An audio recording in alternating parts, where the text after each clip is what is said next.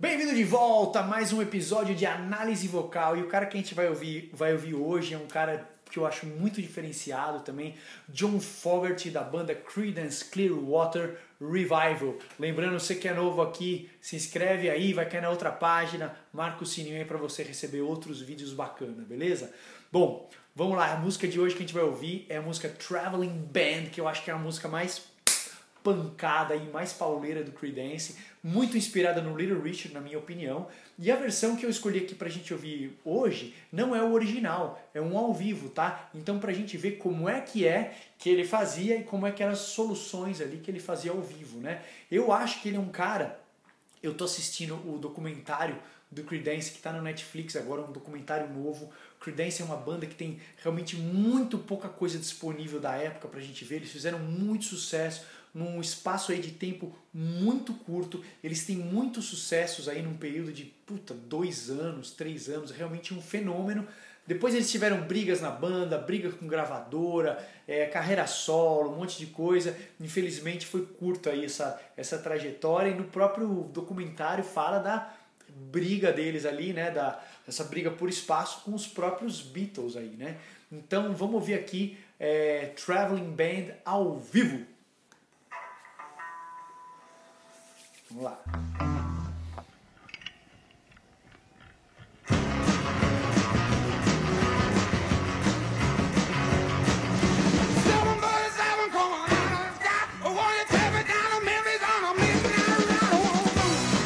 Legal, então de cara quero já fazer uma comparação no original, depois você pode ouvir aí. Essa música começa com metais, né? Tem um naipe de metais aí. Que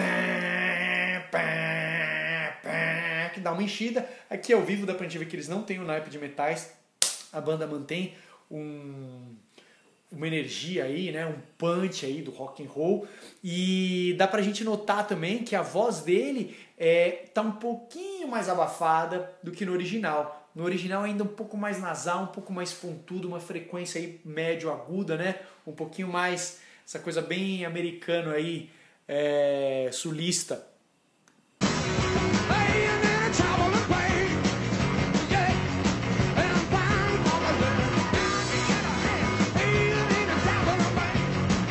Então outra coisa que eu quero chamar a atenção também é que isso é ao vivo, totalmente ao vivo sem Melodyne, né? É, já não tinha no original nessa época, né?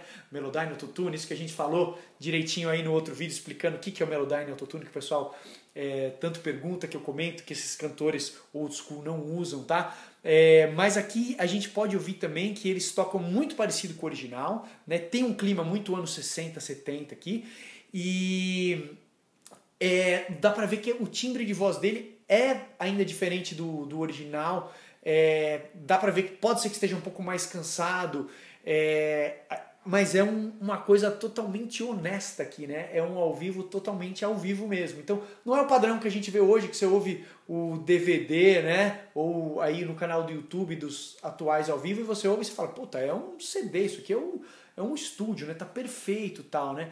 Então aqui a gente vê que tem essas imperfeições que deixam o negócio mais humano, né? Mais legal na, na minha visão, pro meu gosto.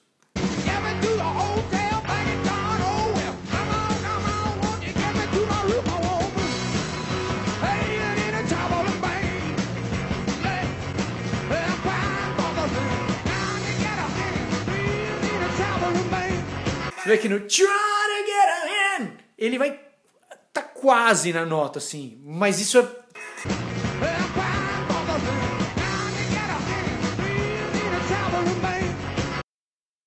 vê que a afinação não é tão precisa. Mas se você estiver vendo o vídeo aqui comigo, vou, vou colocar o vídeo aqui, é, vê que não tem monitor, não tem retorno, o cara não está se ouvindo.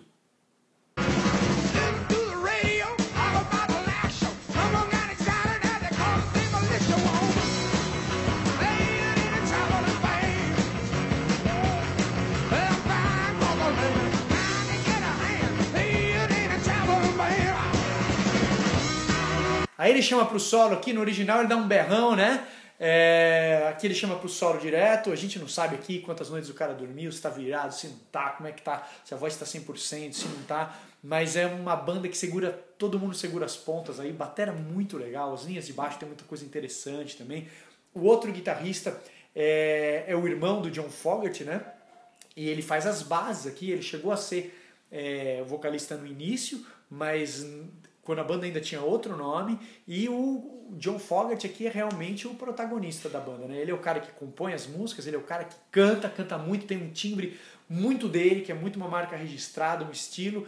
Ele faz os solos, né? Acho que ele produzia também, enfim. É um cara aí, é, é o craque do time.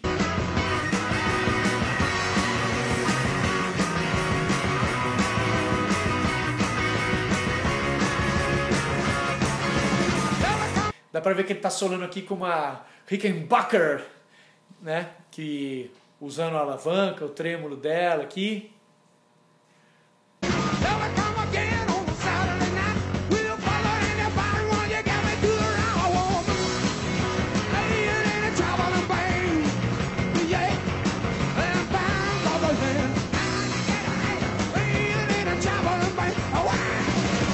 E agora deu um gritinho, né? Antes do segundo gritinho não, deu um grito aqui antes do segundo solo, né? No outro ele dá, no estúdio ele dá nos dois, mas ele é, faz mais longo no estúdio, né? No estúdio a gente sabe que aquele momento que ia ser eternizado para sempre, o cara vai lá e capricha muito, né? Faz um dia que ele tá 100%, que ele tá legal, pode voltar a fazer de novo, pode fazer de novo. E aqui é ao vivo, a maneira que ficar, ficou e tá aí também eternizado no YouTube, tá? Mas dá pra ver que essa parte aqui é realmente que, que pega mais, né?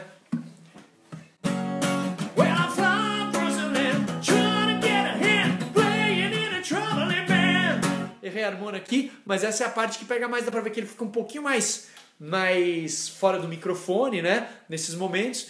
E a música, dá pra gente falar, notar também que ela tem um drive, né? O John Fogerty tem esse drive muito legal, muito característico dele, e ele vai nesse drive do início até o fim, muito estilo Little Richard, né? Também tem esse estilo de é, rhythm and blues, né? Rock, rock de 12 compassos, né? É, muito característico dos anos 50, né?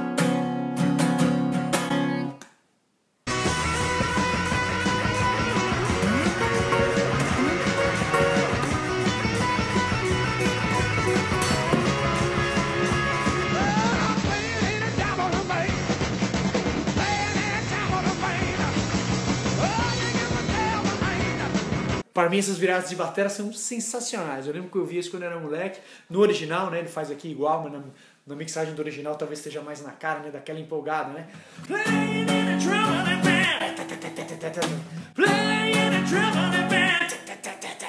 Puta, demais. Muito bom gosto. Simples, mas aquele negócio que, puta, pra mim não pode faltar isso na música. Aquela coisa que você fica esperando, né?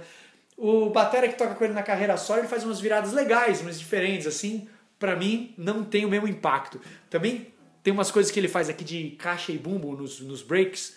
Depois eu vou voltar para comentar, né? Porque o foco aqui é análise vocal, né?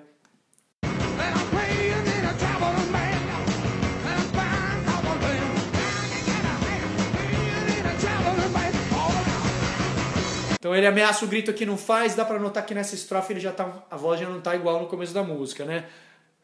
A afinação tá um pouco menos precisa aqui.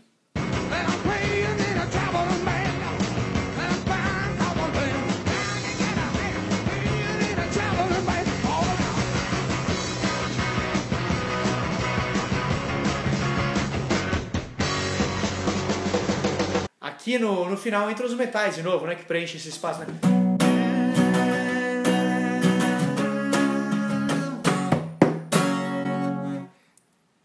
Deixa eu escolher uma estrofe aqui aleatória.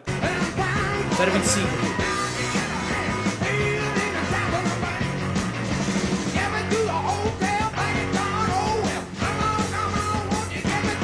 Não dá pra ouvir tão bem o, o, o bumbo aqui, né? Mas.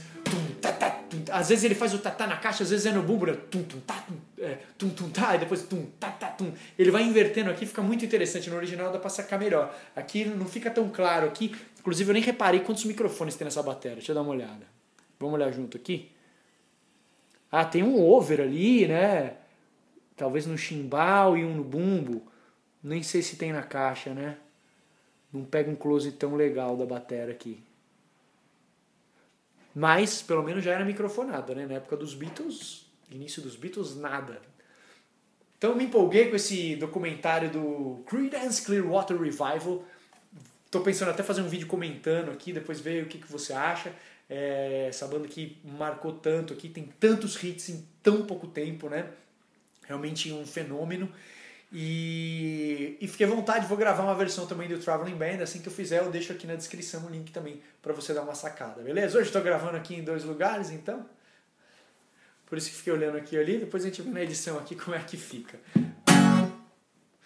Quero aproveitar e convidar você também para o meu curso Vocal Pro para você aprimorar as suas técnicas vocais, você fazer uma reciclagem, você que já é profissional e ele que começa bem do começo, também bem do básico para os iniciantes. Vou deixar o link aí, vem comigo nessa jornada, tem todas as informações aqui. Beleza? Valeu, até o próximo.